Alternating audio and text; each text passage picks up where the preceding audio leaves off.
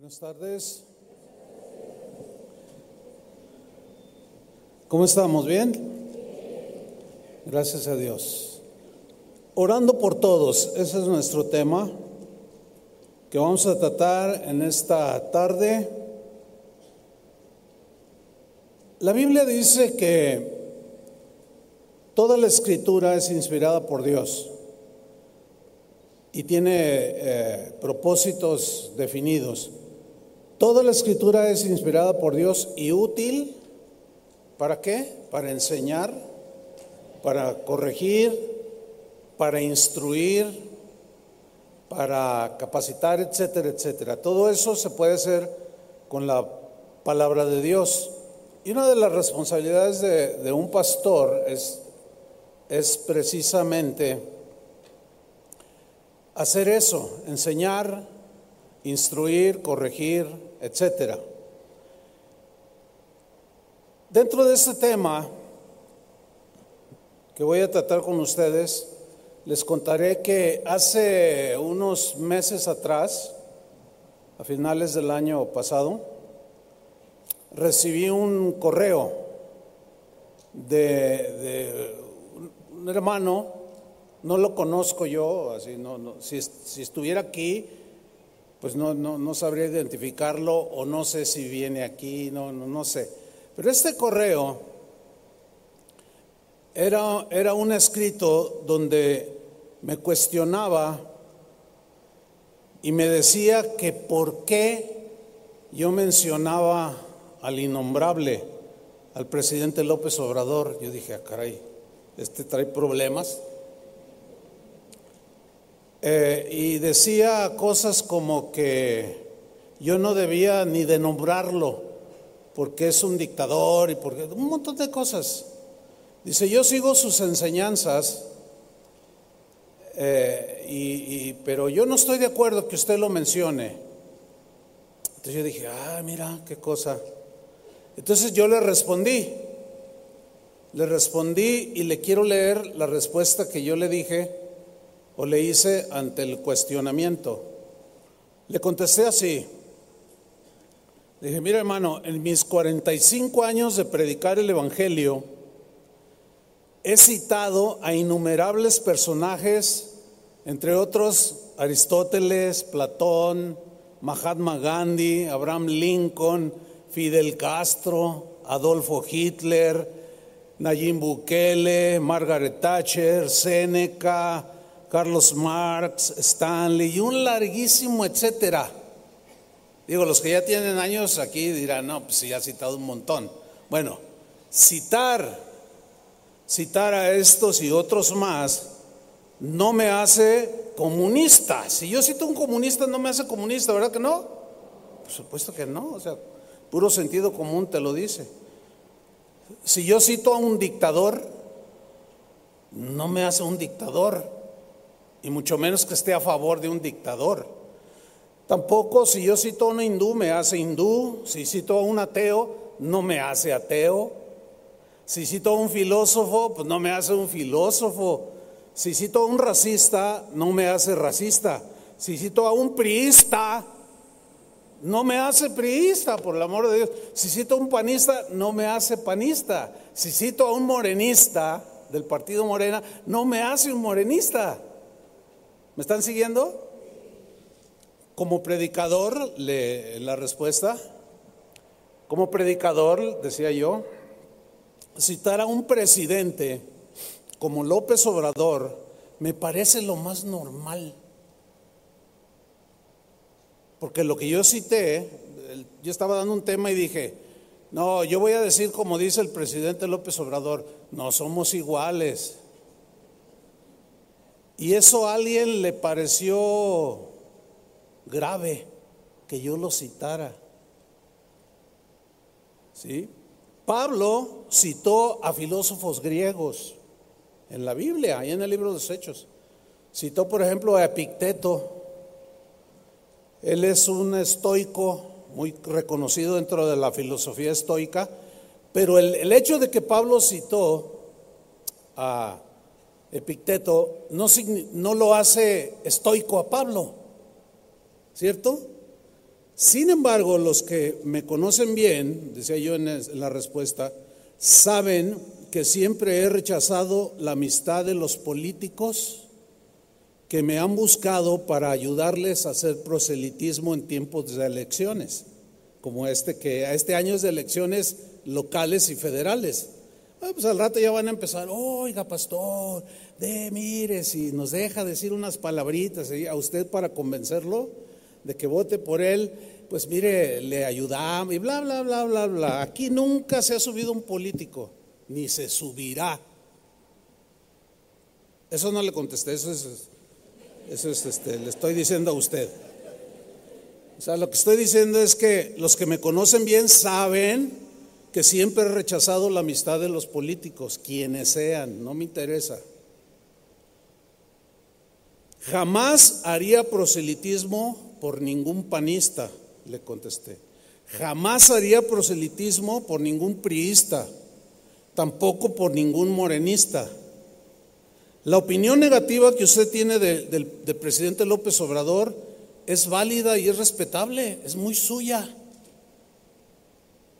Si a usted no le cae bien, pues ese es problema suyo, no es problema mío.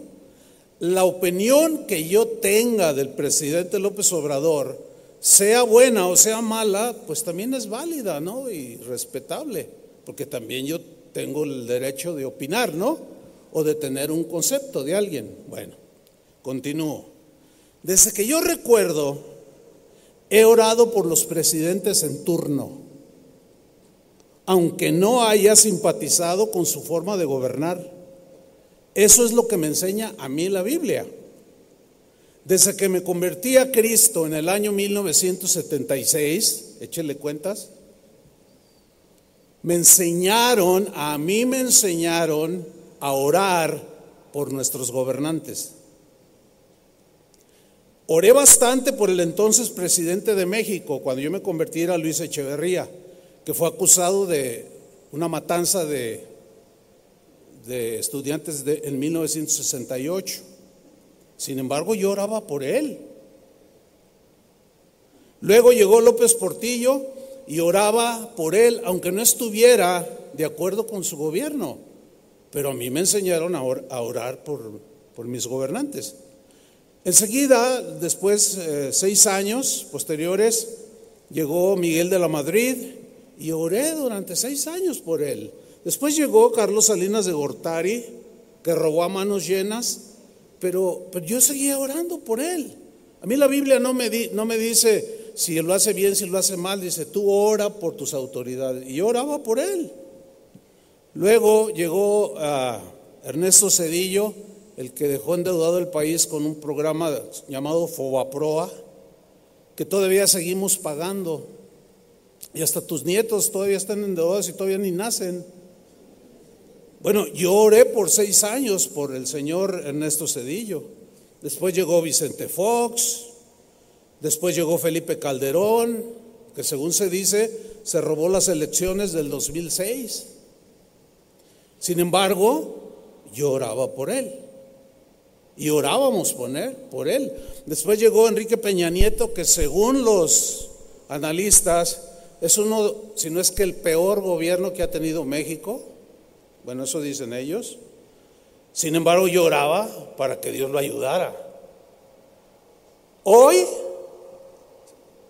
oro por el actual presidente López Obrador. Si él es un mentiroso, es un comunista, yo sigo orando por él. Si, si México es otro Cuba, sigo orando por él. O si México es otro Venezuela, sigo orando por él. Si López Obrador ve por los pobres o no, yo sigo orando por él.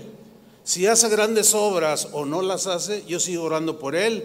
Si dice mentiras en la mañanera o dice la verdad, yo sigo orando por él. A mí, a mí no me toca juzgarlo, sino orar por él. Eso es lo que me enseña a mí la Biblia. Eso es lo que enseña la Biblia a los cristianos. Y yo soy un cristiano. ¿Sí sabía que soy un cristiano? Yo respeto al presidente actual como he respetado a los otros.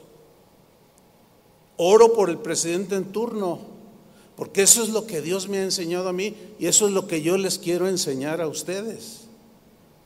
Conforme a lo que dice la misma Biblia, que es la palabra de Dios es útil para enseñar, para instruir, para corregir. Entonces, el hecho de que yo haya tomado esta carta, no estoy diciendo el remitente, mi, idea o mi propósito, pues no es para nada eh, pues ofender a alguien, porque ni lo conozco, no sé ni quién es, eh, y, omito el nombre precisamente para evitar cualquier cosa. Quiero aprovechar esto, que coincidió con la línea de enseñanzas que estamos llevando, para enseñarles, hermanos. Eso es todo. ¿Se puede usted imaginar a los primeros cristianos, yo seguía en la respuesta, orando por Nerón, por instrucciones del mismo apóstol Pablo, a pesar de que Nerón masacró a miles de cristianos y sin embargo les dijo que oraran por el gobernador? Y le escribió a Pablo, Pablo le escribió a Timoteo lo siguiente, 1 Timoteo 2.1, exhorto ante todo a que se hagan rogativas, oraciones, peticiones y acciones de gracias por todos los hombres, por los reyes y por todos los que están en eminencia, para que vivamos quieta y reposadamente en toda piedad y honestidad, porque esto es bueno y agradable delante de Dios nuestro Salvador, el cual quiere que todos los hombres sean salvos y vengan al conocimiento de la verdad. Y yo le respondía, me parece extraño que usted diga que siga mis enseñanzas y me cuestione sobre López Obrador. Quiere decir que ha oído tres enseñanzas. Yo respeto al actual presidente de México y si el próximo presidente o la próxima presidenta, quien sea, pues lo más seguro es que sea una mujer, ¿no? Téngalo por seguro que voy a orar por ella. Porque esto me enseña la Biblia, a orar, respetar a mis gobernantes. Esto me enseña a mí la Biblia. Y le puse ahí Romanos 13, 1. Pablo lo escribió también a los romanos. Sométase toda persona a las autoridades superiores porque no hay autoridad sino de parte de Dios. Y las que hay por Dios han sido establecidas. De modo que quien se opone a la autoridad, a lo establecido por Dios resiste. Y los que resisten o se rebelan o juzgan o critican sin ton y son, acarrean condenación para sí mismos, o sea, castigo no solo de las mismas autoridades y transgreden las leyes, sino de Dios mismo que fue el que permitió y los puso ahí. Entonces, como cristiano, le dije a, esta, a este hermano, lo invito a orar por el presidente López Obrador. Acepta la invitación y pues hasta ahorita no ha recibido respuesta. O sea, ¿qué, qué, qué pasó? Algo ahí en el corazón de este cristiano. A mí me preocupa, a mí como pastor me preocupa, ¿sí? Porque la pregunta es, ¿debemos orar por nuestros gobernantes independientemente de lo que ellos crean? Les estoy preguntando. Claro. ¿Debemos orar por nuestros gobernantes independientemente de lo que ellos hagan y cómo lo hagan? Sí. Eso es lo que enseña la Biblia. Y eso es lo que yo les quiero enseñar. Y vamos a estudiar brevemente 1 Timoteo capítulo 2 versículo 1, donde dice Pablo, exhorto ante todo, o sea, les animo a que hay, hay, algo muy importante dentro de la vida cristiana, es lo que está diciendo Pablo. Exhorto ante todo a que se hagan rogativas. ¿Qué es una rogativa? La palabra griega que se traduce por rogativas tiene la idea fundamental de, que el, cristiano en este caso tiene un sentimiento, un sentir de, de ver una necesidad apremiante en alguna persona o en algunas personas, como por ejemplo la necesidad principal de todo ser humano es la salvación, ¿no es cierto? Entonces, rogar por la salvación le ayuda más a un presidente, a un gobernador, a un pastor, a un padre de familia, le ayuda más que oren por él a que le hagan memes, a que se burlen de él, a que lo juzguen, lo critiquen, su forma de ser o de hacer las cosas. Le ayuda más, a mí me ayuda más que oren por mí, a que me vean mis errores. Me ayuda más, créanmelo. Pero el que, el que está ubicado y ora en lugar de juzgar a mansalva o... Acuérdense que vamos a dar cuentas de toda palabra ociosa que sale de nuestra boca.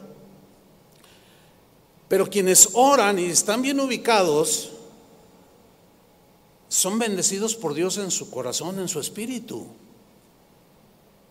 Y se ubican y tienen entendimiento y tienen revelación y entendimiento de muchas cosas espirituales. Contrario a los que hablan solamente por hablar. Entonces, ¿ustedes creen que el presidente necesita ser salvo? su esposa, su gabinete, la gente que está ayudándolo. Por supuesto que sí. Por supuesto que tiene esa necesidad. Todo ser humano tiene esa necesidad. Y una rogativa es precisamente ese sentimiento que tiene que debe tener el cristiano de ver una necesidad apremiante como es la salvación.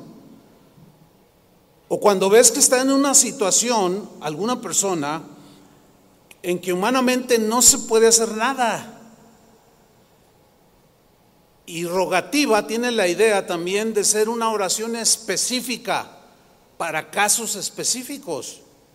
Entonces nosotros acudimos al que todo lo puede para que ayude en su misericordia a los que no podemos todo. Entonces siempre es mejor orar por los demás, ¿sí o no? siempre. Por ejemplo, ustedes creen, a ver, un ejemplo, ¿ustedes creen que es fácil llevar las riendas de un país?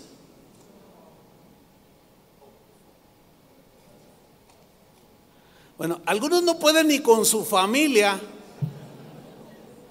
ni siquiera pueden gobernar a su esposa ni a sus hijos. Y son los que más gritan. Ah, si yo fuera, debería de hacerle así. Yo cada vez que veo a alguien así muy consistente en eso, así, no, y se burla y escribe en Facebook y todo, veo a su familia, nada, no, nomás porque tiene boca. Si es difícil llevar una familia, es difícil llevar un negocio. ¿Cuántos tienen negocio? ¿Es difícil? Claro, te enfrentas a un montón de situaciones. Un presidente municipal, un jefe de la policía, ¿Ustedes creen que será fácil llevar otros policías? Un pastor, ¿ustedes creen que es fácil pastorear una congregación? Por supuesto que no. Y hace más bien orar que denostar, que descalificar, divulgar noticias falsas, un montón de cosas que hace la gente. Pero no se nos olvide que somos cristianos. Pablo oraba por algo apremiante que miraba en su, en su raza hebrea, en su nación Israel. Romanos 10.1, fíjate lo que dice aquí, hermanos, dice Pablo, ciertamente el anhelo de mi corazón, el deseo desbordado de mi corazón y mi oración a Dios por Israel es para salvación. Porque miraba a sus líderes, cómo se desviaban, cómo, cómo desviaban los caminos del pueblo que debían de dirigirlos hacia Dios, los desviaban de los caminos de Dios. Y él, él tenía una necesidad apremiante y rogaba a Dios. No hacía memes, ni los divulgaba oraba. Créanmelo, hermanos, es mejor orar que criticar. o, o juzgar, como si las cosas fueran tan fáciles. Ayuda más que oremos. Y Pablo decía, hermanos, el anhelo de mi corazón y mi oración a Dios por Israel es para salvación. A los efesios les escribió lo siguiente, Efesios 6, 18, orando en todo tiempo, otra vez, orando en todo tiempo, con toda oración o todo tipo de oración y súplica en el Espíritu, con la ayuda del Espíritu en nosotros, y velando en ello, o sea, en oración, con toda perseverancia y súplica por todos los santos, por todos nuestros hermanos. Hay muchos hermanos que yo no conozco, pero ya es una costumbre en mí que en las eh, transmisiones que hacemos hay un chat donde pueden ellos escribir en vivo o quedan allí comentarios. Y yo suelo tomarme un tiempo y revisar ya revisé un poquito la, de la mañana, de las 8 de la mañana, la reunión, y hay gente que pide oración. Pastor, oren por mi hijo, decía una, una señora en la mañana, este tiene cáncer y se está muriendo, por favor. ¿Te imaginas yo hacerle un meme? Esos que tienen cáncer y se están muriendo no tienen fe.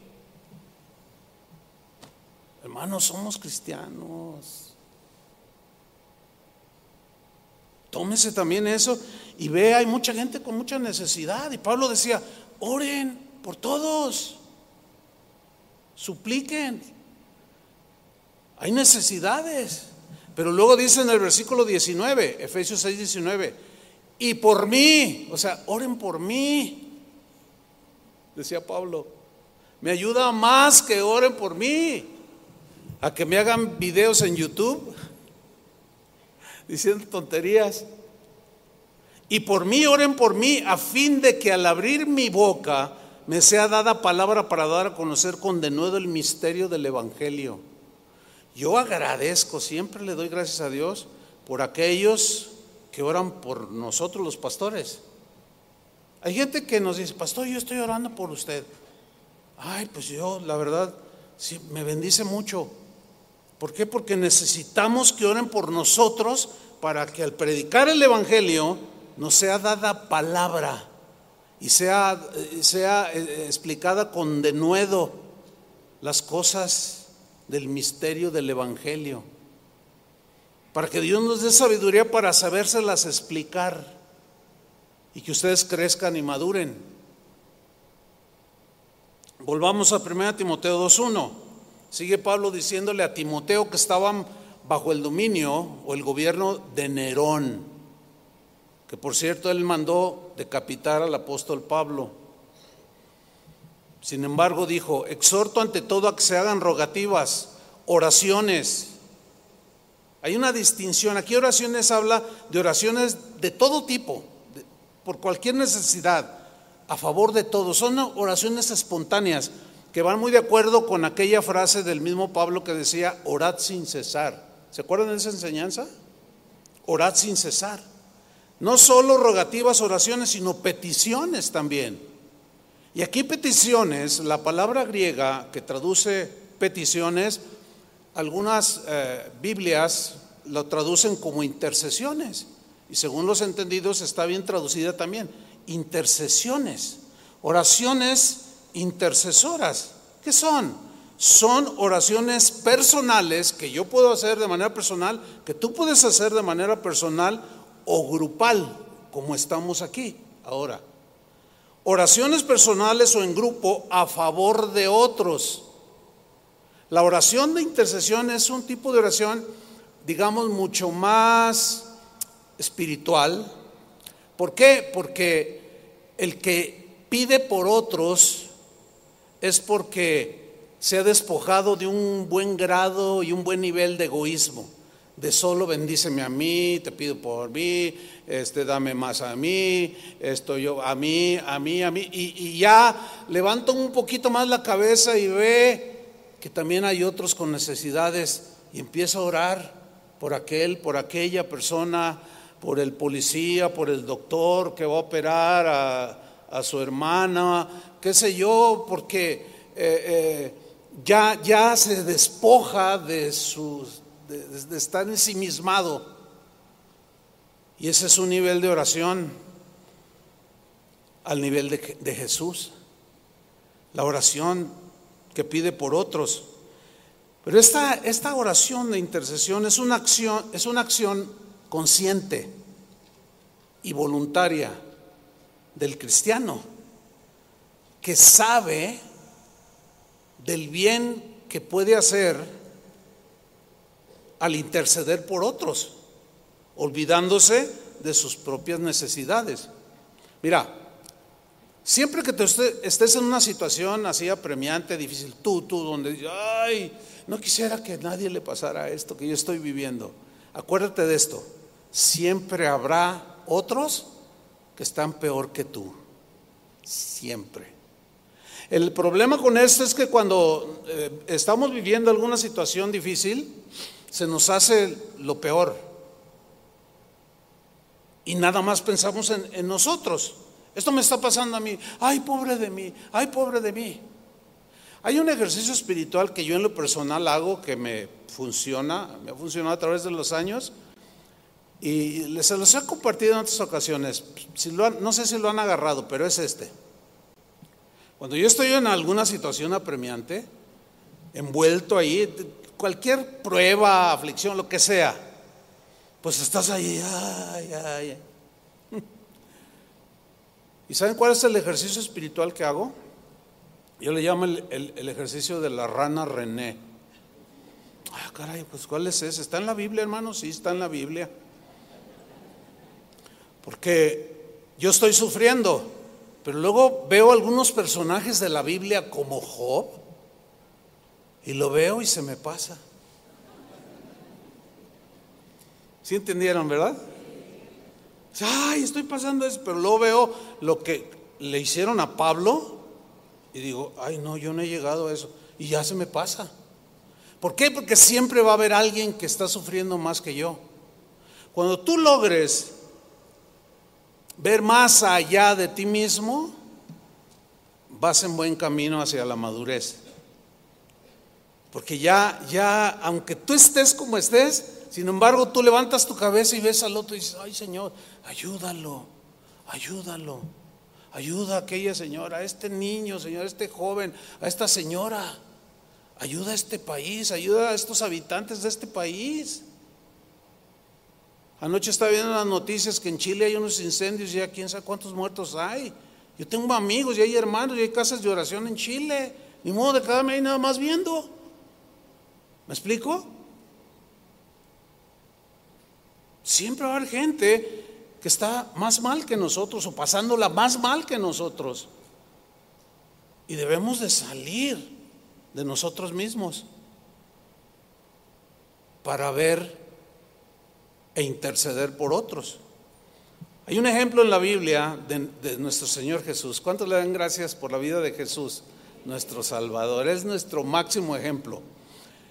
Momentos antes de que Él fuera prendido para ser llevado a la cruz, él habló con uno de sus discípulos en Lucas 22, 31 y le dijo, le dijo el Señor, Simón, Simón, es decir, a Pedro, he aquí Satanás os, ha pedido para zarandearos como a trigo, pero yo he rogado por ti, escucha bien, aquí, aquí quiero meter el paréntesis para explicar pero yo he rogado por ti. Estaba a punto de ser prendido en el huerto y se ha llevado al, sufrimiento que padeció por nosotros. Si él fuera, él fue un humano como nosotros, sin embargo, se despojó a sí mismo. ¿Entienden? Y para ayudar a otros, aún en medio de su tragedia, dijo, pero yo he rogado por ti. Ese es el nivel que yo quiero para mí, en primer lugar. Ese es el nivel que yo quiero para mí. Que es, como esté, no, no, me centre yo en mí, sino que vea. Eso es lo que me ha mantenido en el ministerio, créanmelo hermano. Hay estadísticas que hablan que más de 500 pastores renuncian al ministerio al mes, cierran sus iglesias, frustrados y amargados, porque reciben más críticas que oraciones a su favor, entre otras cosas. Pero yo he rogado por ti que tu fe no falte. O sea, se puso a orar por él y momentos después él iba a ir a la cruz. Y tú una vez vuelto, confirma a tus hermanos, estaba pensando en el bienestar de otros, pero se, despojó a sí mismo e intercedió. Qué ejemplo de nuestro Señor. Yo quiero ser como Él. Yo no sé usted. Si quiere ser como algunos youtuberos que andan ahí hablando nomás porque tienen boca y porque pueden agarrar una computadora, qué vergüenza, da pena. Hay que orar por ellos. Y créamelo, yo oro por algunos de ellos. Les hace, necesitan, les ayuda más la oración. Señor, abre los ojos, el entendimiento, que ya le pare. Y en lugar de estar allí sembrando rencor y amargura en los corazones de los mismos cristianos, oigan, ¿qué les parece si mejor nos ponemos a orar por el gobernador? o por el presidente, o por la esposa del presidente, o qué sé yo. Ayuda más, hermanos. ¿Cuántos dicen amén? Hubo un tiempo en la historia de Israel, en los tiempos de un profeta llamado Ezequiel, en que una vez más los israelitas tomaron los caminos equivocados, se desviaban, desobedecían a Dios, se volvían orgullosos, prepotentes, habladores, calumniadores, y hay un episodio allí que a mí me impacta por lo que dice, que quiero leerlo, es en Ezequiel capítulo 22, versículo 29, donde dice que el pueblo de la tierra, refiriéndose a Israel, en este caso, fíjate, los mismos creyentes usaban de opresión, o sea, oprimían a sus semejantes y cometía robo, se estafaban, se robaban entre ellos, era una cosa terrible. Al afligido y al menesteroso le hacían violencia. Muy parecido a lo que sucede hoy, ¿a poco no? Dice, y al extranjero oprimía sin derecho. Y fíjate el versículo 30, y busqué, y yo subrayo esa frase porque es Dios diciendo, y busqué entre ellos hombre que hiciese vallado y que se pusiera en la brecha delante de mí a favor de la tierra para que yo no la destruyese y no lo hallé porque estaba en la computadora.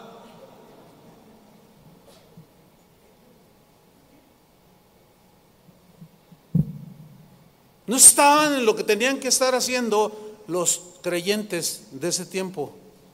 Y si no lo hallé, los busqué y no, no encontré a uno solo, no lo encontré. Eran todos contra todos. Y no lo hallé. Por tanto, dice, derramé sobre ellos mi ira. Fíjate hasta dónde tu oración puede ayudar. Dios dice la Biblia que es un Dios de justicia. Y todo el que violenta sus leyes tiene que recibir el castigo de Dios. Pero Dios se complace más en hacer misericordia que en hacer juicio. Pero él, él, espera que uno que tenga la misma actitud de Jesús, como la que tuvo Jesús con Pedro, y se ponga en medio para que no se derrumbe todo lo demás, hace más bien. Y él sigue buscando, ¿eh? Sigue buscando. ¿Encontrará en ti alguien que se preocupe por los demás? Por tanto, derramé sobre ellos mi ira, con el ardor de mi ira los consumí, hice volver el camino de ellos sobre su propia cabeza. Dice Jehová, les cayó el juicio, pero no hubo uno que se pusiera entre Dios y los enjuiciados. Que dijera, Señor, así como Abraham, cuando dijo, ¿sabes qué? Salte de ahí porque voy a destruir estas ciudades. dijo Abraham, Señor, no, pero pero si hay 50 justos ahí, ¿cómo los vas a destruir? Dice, pues si hubiera 50 no la destruyo. A ver, ¿dónde están? Pues no había. Y le fue bajando 20, 25 y no había, y no había, pero ahí estaba Abraham intercediendo. Ayuda más el intercesor, el intercesor que el calumniador o el que se burla. Hace, más orar.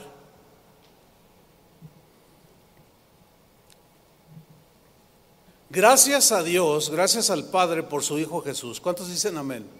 ¿Por qué? Por muchas cosas. Pero entre es una entre esas tantas cosas hay una que quiero mencionar que viene a colación para el mensaje. Nosotros como seres humanos necesitábamos que alguien se interpusiera entre el juicio de Dios y nosotros. ¿Y saben quién fue ese? Jesús el Hijo de Dios. Se interpuso. Él fue el que, el que dijo, Padre, he aquí para hacer tu voluntad. Yo iré a la cruz por todos ellos. Qué corazón de Dios, porque de tal manera, por eso dijo, Juan, porque de tal manera, no, había, no había manera de explicarlo mejor que, porque de tal manera amó Dios al mundo que dio a su Hijo unigénito, que se puso en medio, en lugar de nosotros, que nosotros merecíamos la muerte, el castigo, pero Él se puso en medio, puso su vida y en Hebreos dice algo de este sacerdote intercesor que es Jesús en la actualidad. Dice Hebreos 7:22, por tanto, Jesús es hecho fiador de un mejor pacto. Y los otros sacerdotes, los del linaje levítico, llegaron a ser muchos, debido a que por la muerte no podían continuar, o sea, morían y, eh, pues heredaban de la linaje de Leví heredaban el sacerdocio por mandato de Dios y al morir pues no podían continuar, tenían que dejar a otros. Pero luego dicen el 24, mas este, este aquí es Jesús, por cuanto permanece para siempre, tiene un sacerdocio inmutable. De hecho, la función principal de un sacerdote era ponerse entre el pueblo y Dios. Aquí estaba Dios, aquí estaba el pueblo, aquí el sacerdote se ponía en medio. De hecho, la palabra sacerdote significa puente. Era como el puente sobre el que todos debían caminar encima para llegar a Dios. Y el sacerdote para acercarlos a Dios, para hacer un puente. Y una de las funciones de un sacerdote en el antiguo pacto era ese, acercar, acercar al pueblo hacia Dios. Pero como somos seres mortales, necesitábamos un sumo sacerdote que no, que no muriera. Murió, pero resucitó y vive para siempre. Jesús el Hijo de Dios. Y este permanece para siempre. Entonces, fíjate, en la actualidad Él sigue deteniendo el juicio contra, esta, contra la humanidad. Porque Dios no quiere que ninguno perezca sino que todos procedan al arrepentimiento, que lo conozcan y se salven. Ese es el corazón de Dios. Dice, por lo cual puede también salvar perpetuamente a los que por Él, o sea, por Jesús, como sacerdote, como puente, se acercan a Dios. Y mira lo que sigue, viviendo siempre para interceder por ellos. ¿Se acuerdan de Jesús en la cruz ya todo ensangrentado, golpeado, escupido, todo? Y ve a la muchedumbre y hace una oración de intercesión en medio de su dolor y dice, Padre, perdónalos, no saben lo que hacen. Mira esa oración, no, te imaginas el poder que tiene. Cuando alguien abuse de ti, cuando alguien se pase contigo, haz esa oración. No, te fijes, no te fijes tanto en, ay, mire, ay, qué malo, pobre de mí. No, Padre, perdónalo, no sabe lo que está diciendo. Padre, perdona a esta señora. Sí, híjole, tiene una lengua de serpiente. Sí, sí, Señor, pero ¿sabes qué, Señor? Ten misericordia de ella, porque le viene un juicio y yo no quisiera, porque tú no quieres que el impío perezca. Pues yo tampoco debo querer que el impío perezca. Entonces me despojo de lo mío y oro por el que necesita semejante oración. Versículo 26, porque tal sumo sacerdote nos convenía, que mejor, ¿no? Uno que siempre está intercediendo por nosotros y por el mundo entero. Era santo, inocente, sin mancha, apartado de los pecadores y hecho más sublime que los cielos. Por eso es que Pablo enseñó a orar a los cristianos. Les enseñó a interceder por otros. Por eso les escribió a los que estaban bajo el régimen de Nerón y les dijo, ¿alcanza a ver la perspectiva sobre la que Pablo actuó? En base a lo que Jesús era e hizo y cómo él vivió. Por eso dijo, volvamos a 1 Timoteo 2.1, exhorto ante todo a que se hagan rogativas, oraciones, peticiones de todo tipo y acciones de gracias. Estas acciones de gracias son de gratitud por lo que Dios hace a favor de los demás cuando oramos por ellos. Y también lo que hace por nosotros. Y tenemos que ser agradecidos, hermanos, no se les olvide. La palabra de Dios también nos enseña a los cristianos a ser agradecidos. Den gracias en todo, den gracias por todo. Toda buena dádiva, todo don perfecto les es dado del cielo. Hace unos días eh, visitaba a un hermano que está pues ya agonizando, ya es anciano y tiene un, cáncer terminal. Y fui a, orar por él y hablé con él. Y le dije, ¿cómo estás? ¿Cómo está tu corazón? Y me mira en su cama allí acostada y me dice, estoy bien, ¿estás listo? Sí, me dice. ¿Tienes paz en tu corazón? Sí. ¿Cuántos años tienes? 82, me dijo. Ah, pues tienes una buena cantidad. ¿Y cómo ha sido tu vida? Y se hizo un esfuerzo por sonreír, pero lo hizo. Se sonrió y dijo, Dios me ha bendecido. Así me dijo. He tenido una buena vida, Dios ha sido bueno. Son muchos años, 82. Si me quiere dar otros 20, está bien. Dice, porque yo creo que Dios hace milagros. Yo le dije, yo también creo que Dios hace milagros, pero si Él ya te llamara que estoy contento. Dice, mire, cada día que amanece, esas dos ventanas por ahí se meten directo los rayos del sol. Y le doy gracias cada que amanezco. Cuando abro los ojos, Señor, ¿dónde estoy? Y ya veo las ventanas, todavía estoy vivo. Señor, gracias por este nuevo día. Me duele mucho, pero tu gracia me sostiene. Hijo, según yo fui a ministrarlo y salí bien ministrado yo. De veras. ¿Por qué? Por alguien que está bien ubicado. Y si aquí oro por los demás, porque sé que hay otros, hay mucha gente que sufre. Y le doy gracias a Dios. Ahora fíjate, Pablo exhorta a que se hagan rogativas, oraciones, peticiones y acciones de gracias ¿Qué dice el versículo? Por todos los hombres. ¿Por cuántos? Todos. Es decir, incluye a todo ser humano, de toda tribu, lengua y nación, y todos son incluidos. Deben ser incluidos en nuestras oraciones. Por eso es que en el cristiano no debe existir la discriminación ni la segregación. Y oramos, oramos. Miren, yo hace unos días hice algunas oraciones por el Papa católico. ¿Por qué? Porque entiendo, no sé, pero siento algo tan, tan fuerte. Siento el corazón de muchos católicos que al oír la noticia de que ya aceptan este, que se casen los del arco iris, este, ahorita hay muchos católicos bien bien mal, ¿eh? están, están muy turbados, porque su líder se está torciendo de la doctrina cristiana. Bueno, yo no sé tú, pero a mí eso me... me, porque hay mucha gente que, que busca a Dios, que ama a Dios ahí. ¿O no? Entonces, ¿cómo para que se les quite? ¿Cómo? No, no, no, ¿cómo? No, no, no. En nosotros no cabe eso. Y yo, Señor, pues, pues ayúdalo, o sea, ilumínalo en una de esas eventuales ojeadas a tu palabra, que léalo.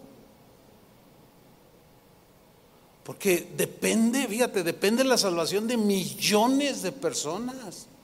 Porque es su líder.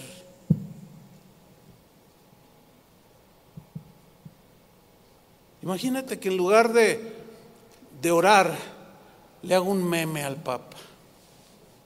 Ay, no, no, la verdad que los cristianos de hoy somos, estamos, estamos en un nivel muy bajo. Lo digo con dolor, muy bajo. Es más, quizás me esté extralimitando al decir lo que voy a decir, pero me parece que algunos ni a Dios lo conocen, no conocen a Dios. ¿Por qué? Porque se comportan todo lo contrario a lo que Jesús vivió e hizo y nos dio ejemplo, el mismo Pablo, Pedro, y hacen todo lo contrario. Bueno, a mí eso me tiene bien afligido. O sea, siempre estoy pensando y digo, imagínense que yo salgo con una de esas. ¿Saben qué, hermanos? Pues el próximo domingo los invito a una boda. Aquí voy a, a casar a dos muchachos. ¿Qué? ¿Está bromeando? No, no, hay que ser este, amorosos con ellos, hay que aceptarlos. A ver, ¿qué? Yo sé que muchos, no, le agarraban su computadora. ¿Ya viste lo que dijo Chuy Olivares? Sí, ese siempre ha sido un apóstata, es un hijo del diablo. Yo necesito que oren por mí para volver a los caminos de Dios, que fue lo que Dios le reclamó a Ezequiel. Busqué uno que ya volviera a mis caminos, que se interpusiera para no derramar juicio sobre Dios, pero no lo hallé. Todos en su chat, en su paginita de Facebook, diciendo y haciendo tonterías pero ni uno me encontré. Dice, dice Pablo, no, no, no, todo esto, oraciones, peticiones, acciones de gracias por todos los hombres. Y luego dice en el versículo 2, por los reyes y por todos los que están en eminencia. Ahora, aquí es importante notar y hacernos la pregunta, ¿por qué estas oraciones, estas peticiones, etcétera, incluye de manera tácita, clara, contundente que oremos por los reyes. Otra versión dice que oremos por los que nos gobiernan. Y por todos los que están en eminencia, o sea, que tienen puestos de dirección, de todo tipo, ¿eh? No solo político, sino de todo tipo. Que oremos por ellos, que hagamos oraciones rogativas por todos estos para que vivamos quieta y reposadamente en toda piedad y honestidad. A ver, a ver, Pablo, ¿cómo se te, cómo se te ocurrió escribir esto estando bajo el gobierno de Nerón? ¿Por qué les dijo para que vivan quieta y reposadamente? Porque el que intercede por el dictador, en este caso Nerón, lo primero que sucede en el intercesor es que Dios blinda su corazón. Y eso es algo milagroso. Que Dios cuide tu corazón. El primero que es bendecido es el intercesor. ¿Por qué? Porque está cuidando su corazón. Al bendecir al que lo maldice, al que lo oprime, lo bendice e intercede por él. Hermanos, ese es el cristianismo en palabras bien sencillas y en definiciones muy sencillas. Tú puedes estar en la peor de las situaciones pero si intercedes y oras, tú puedes tener toda la paz del mundo que Dios da. Les voy a decir algo. Yo sé que más de uno lo va a sacar del contexto, pero es inevitable, ¿no? Que a veces eh, muchas cosas. Pero escuchen bien lo que voy a decir. En una ocasión estábamos en una reunión de pastores aquí en la ciudad. Iba a venir el Papa Juan Pablo II. Iba a visitar Guadalajara. De esto ya hace años. Entonces un pastor dice, ¿ya se dieron cuenta quién viene? El anticristo, dijo. Yo dije, ah. Pero, y, y, continúa, ¿no? Vamos a orar, dice. Vamos a orar para que, para que no llegue. Y todos, sí, vamos a interceder. bueno, y ya se pusieron, empezaron a orar. Y el que dijo, el que empezó con todo el borlote, dice, Señor, que se caiga el avión.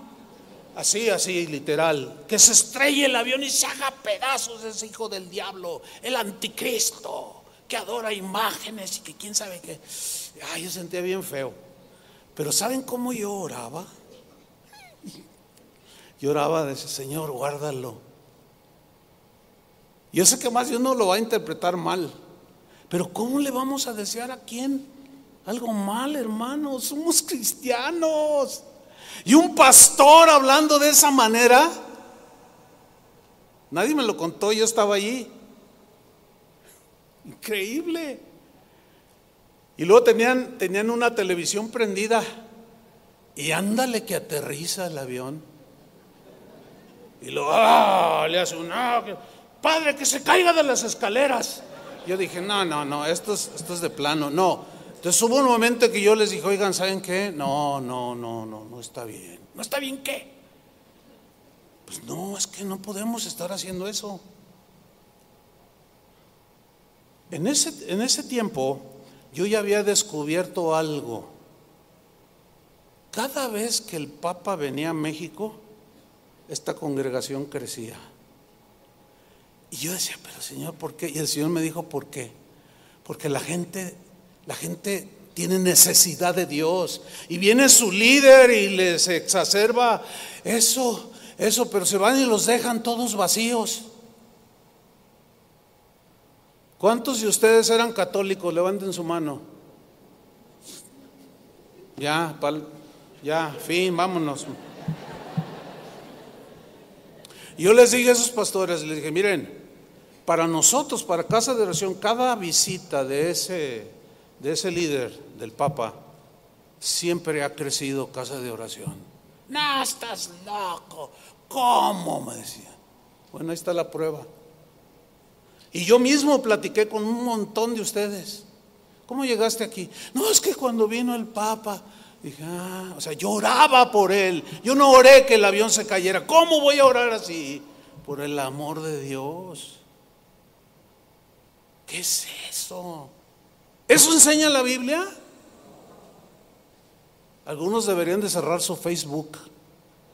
Es en serio. No pueden con él.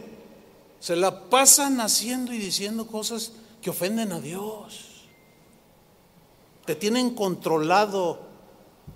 Ya no hablas, pero se puede hablar también con las teclas de una computadora. Oren por los reyes, por los que están en eminencia. El mismo Pablo en Romanos 13.1, lo voy a leer en la versión Palabra de Dios para todos, escribió lo siguiente. Fíjate, esta traducción como dice, todos deben respetar la autoridad del gobierno. ¿Qué debemos hacer? Pregunta, ¿tus acciones son de respeto? No, es que yo no soy morenista. No te está diciendo si es de un partido. No, no, no, no te está diciendo que lo debes de respetar. Porque Dios lo puso ahí, te guste o no te guste. Y si tú te pones en contra y le haces memes y envías falsas noticias, te estás metiendo en una bronca, te lo estoy diciendo de corazón. Te estás embroncando con Dios. Porque es Dios el que lo puso. Miren lo que dice, todos deben respetar la autoridad del gobierno, pues no hay autoridad que no venga de Dios. Claro, ellos en su ignorancia, muchos de ellos, la mayoría, no saben que Dios les delegó esa autoridad. Y si ellos abusan, ese es problema de ellos con Dios un día. Le van a rendir cuentas, pero no es asunto de nosotros. Fíjate lo que dice, los que están gobernando ahora fueron puestos por Dios. ¿Por quién fueron puestos? Por Dios. Por lo tanto, quien se opone en contra de las autoridades, también se pone en contra de lo que Dios ha ordenado y será castigado. Ya te lo advertí, ya te lo dije. No digas, no, a mí nunca me dijeron. Creo que les estoy enseñando sana enseñanza para que guarden y cuiden sus corazones.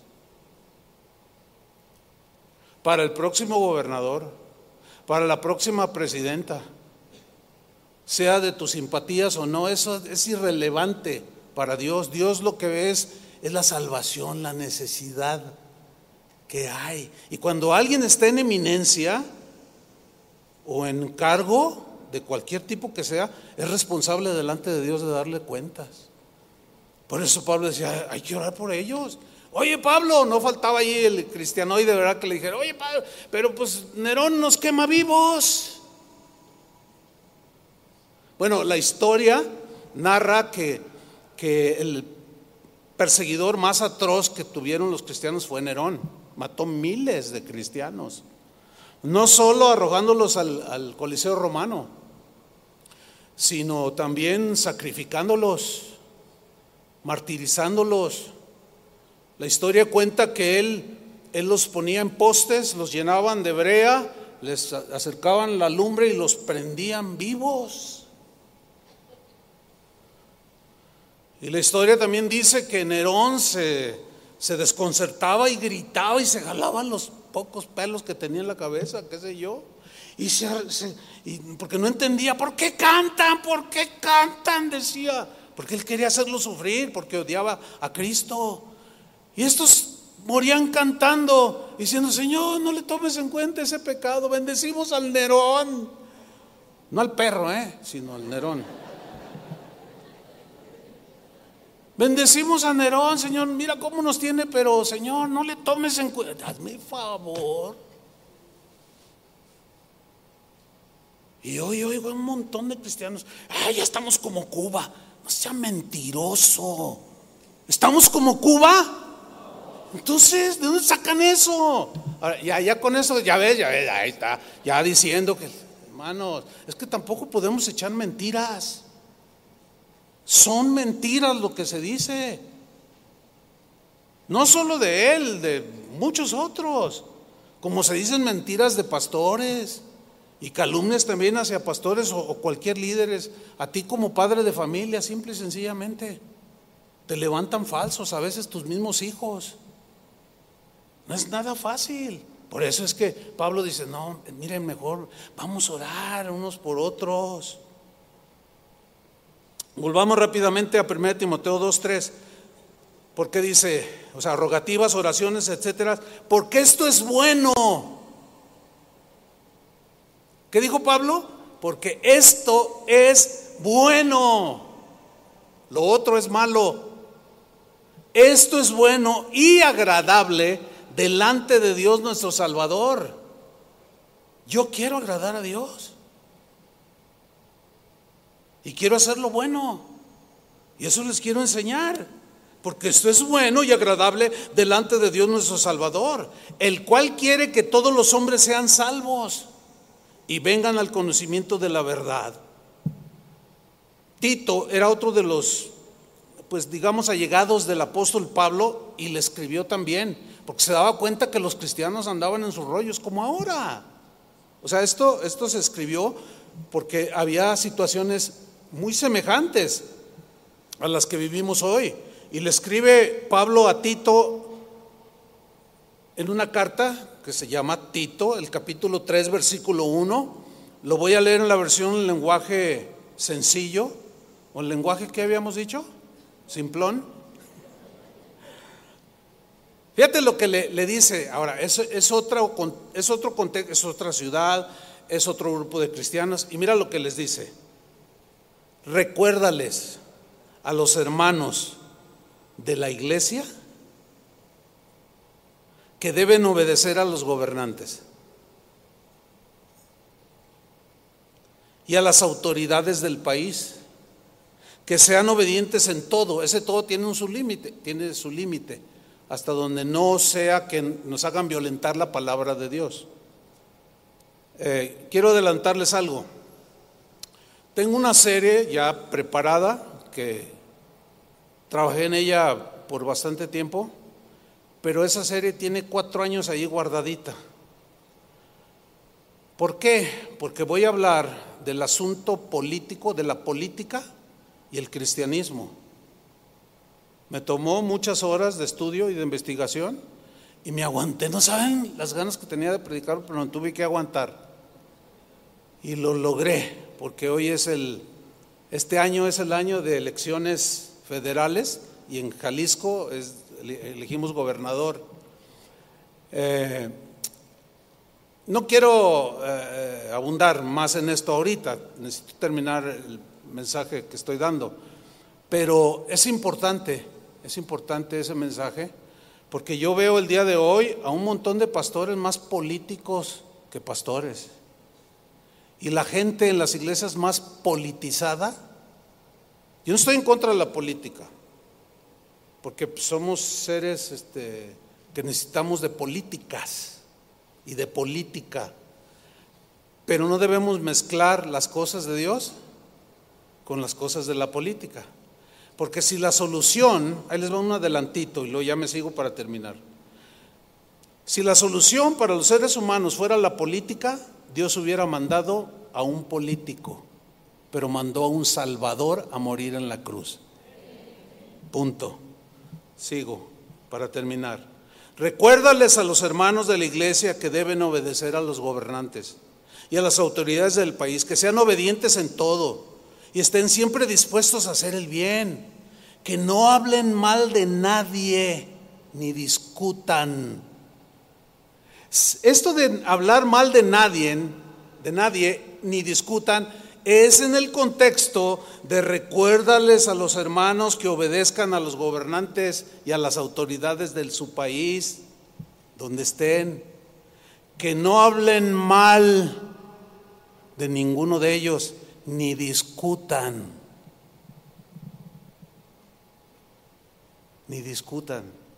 Mire, hubo un tiempo, hace ahora unos 15 años, 20 años, en que aquí en casa de oración estaban los líderes de tres partidos políticos, era del PAN, del PRI, y no, no recuerdo el otro si era Movimiento Ciudadano, no recuerdo la verdad, pero eran los líderes de jóvenes de esos partidos en el Estado.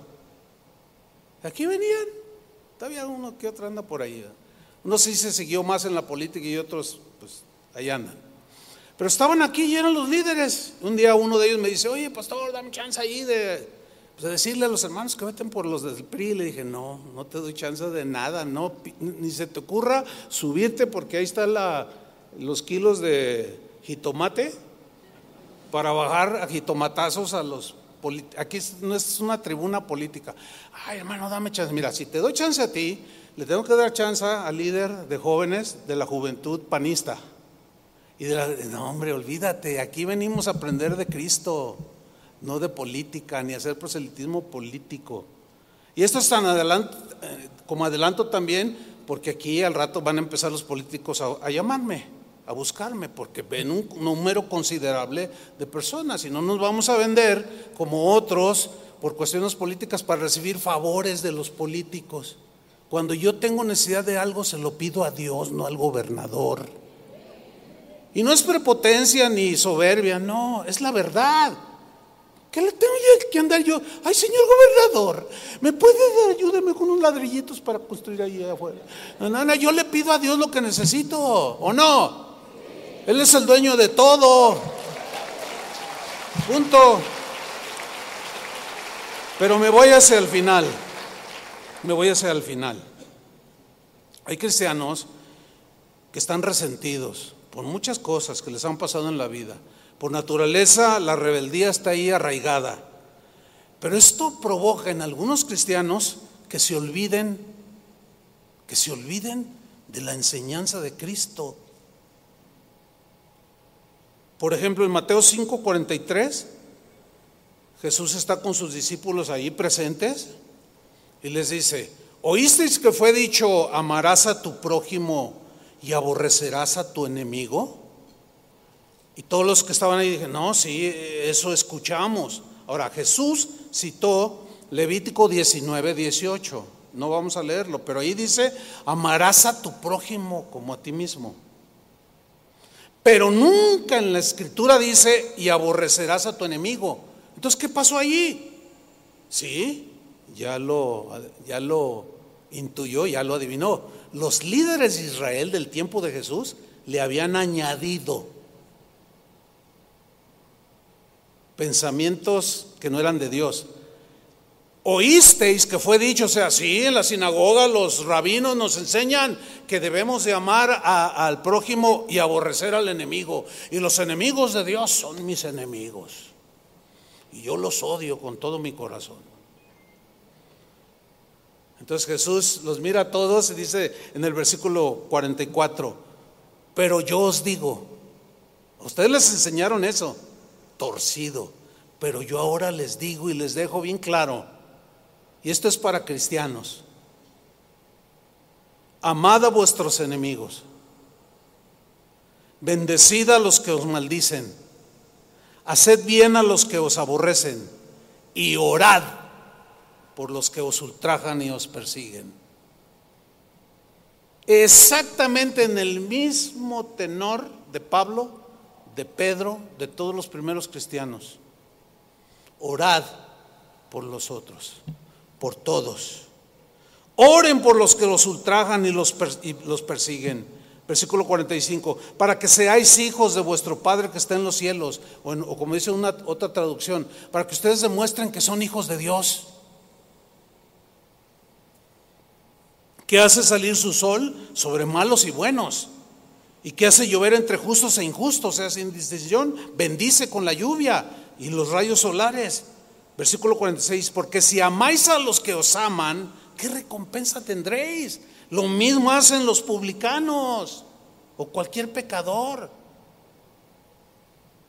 Y finalmente Lucas 6:27, palabras de Jesús, pero a vosotros les dijo a sus discípulos, los que oís, así como ustedes están oyendo ahora, os digo, os digo, amad a vuestros enemigos, haced bien a los que os aborrecen, bendecid a los que os maldicen y orad por los que os calumnian.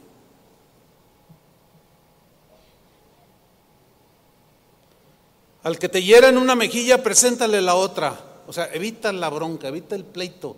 Mis seguidores no, mi reino no es este mundo. No sean como ellos. Sean diferentes. Preséntenle la otra. Pero no se metan en pleito. Y el que te quite la capa y aún la túnica, ni la túnica le niegues, déjesela. Queridos hermanos, quiero recordarles y exhortarles, pero sobre todo recordarles que este es el cristianismo en su esencia. En los conceptos más sencillos y, básicos, este es el cristianismo. Este es el que yo aprendí, quiero vivir, quiero seguir viviendo y quiero enseñarles a ustedes. Lo demás, no quiero saber nada. Así es que no confundan la gimnasia con la magnesia. Ubiquen bien las cosas y oremos unos por los otros. Amén. Y ya vayamos orando por el próximo presidente o presidenta. Pónganse de pie.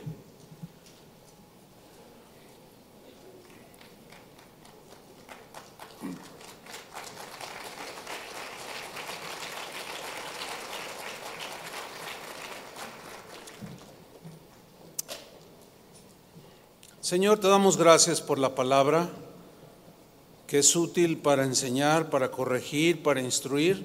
Y hoy, hemos sido enseñados, corregidos, instruidos, reprendidos, redarguidos, porque ese, tu palabra se puede, se puede usar de esa manera, Señor. Para que el hombre de Dios, la mujer de Dios, sea enteramente preparado para toda buena obra. Señor, hay muchos conceptos, muchas ideas, que se que chocan, que se pelean con, con tu enseñanza. Y hay una lucha eh, natural en todos los seres humanos, aunque seamos cristianos, hay esa lucha que es común en todos los seres humanos, pero en nosotros se arrecia más porque nosotros hemos declarado, hemos creído y, decimos y proclamamos que estamos con Cristo. Y Cristo es la representación visible del Dios invisible, del Dios misericordioso, del Dios perdonador, del Dios paciente, que aún en su dolor ahí en la cruz intercedió por sus agresores. Esa es la doctrina de Jesús. Esa es tu enseñanza, Padre. Gracias Jesús, porque instruiste bien a tus apóstoles y ellos nos dejaron tu palabra que hoy tenemos escrito en lo que llamamos la Biblia, las escrituras, que son lámpara a nuestros pies, lumbrera nuestro camino. En medio de las tinieblas que este mundo está envuelto, tenemos la iluminación de tu Espíritu en tu palabra, Señor. Y nosotros queremos ser bendecidores de todos los hombres, intercesores de todos los hombres. Por el padre de familia, por el dueño de la empresa donde trabajo, por el pastor de mi iglesia, por el gobernador, por el jefe de la policía, todos los que están en eminencia. Oramos, Señor, los ponemos delante de ti. Te damos gracias porque en tu misericordia y sabiduría y tu voluntad permisiva tenemos el presidente que tenemos, pero no podemos denostarlo porque estaríamos ofendiéndote a ti. Lo único que nos encargaste es oren por Él, presenten, rueguen, hagan rogativas, oraciones, peticiones. Y eso es lo que queremos hacer, Señor. El primer milagro que sucederá es que blindes nuestro corazón, Señor, para que en medio aún de, de lo que venga y de lo que suceda en el país, tengamos paz en medio de la tormenta. Y esto es porque Levantamos un poquito los ojos para ver más allá de nosotros mismos y oramos por el que está en situación apremiante, difícil. Ponemos, Señor, todas estas peticiones, los que han mandado mensajes pidiendo oración por sanidad, que aunque no los conocemos, tú los conoces, Señor. También los presentamos delante de ti y oramos unos por otros Pon tu mano en el hombro de tu vecino que tienes ahí a un lado y ora por él. Al hacerlo, el otro va a orar por ti. Y esto es lo que debemos hacer, orar. Padre, oramos por el que está a nuestro lado, a nuestra izquierda, a nuestra derecha, enfrente y detrás nuestro. Solo tú sabes la situación que está pasando, Señor. Pero lo que yo te pida para mí, se lo deseo a Él. Lo pido también para Él. Si tiene, una, si tiene problemas en su familia, Señor, ayúdale. Si no tiene trabajo, Señor, súplele uno. Si viene enfermo o está triste, está deprimido, Señor, alienta su corazón. Gracias, Señor, por el liderazgo espiritual de esta congregación. Bendícelo también, Señor, para siempre tener palabra para dirigir a tu pueblo. Oramos por las autoridades de este país, de todos los niveles, político, judicial, de todos los niveles, que tú, Señor, tengas a bien hacer algo por su salvación, llevarlos a través de nuestra intercesión al momento en el que tú te reveles a ellos, Señor. Sabemos que muchos te rechazarán, pero otros abrirán su corazón y te seguirán, Señor. Nuestro compromiso es orar por ellos siempre y no desmayar.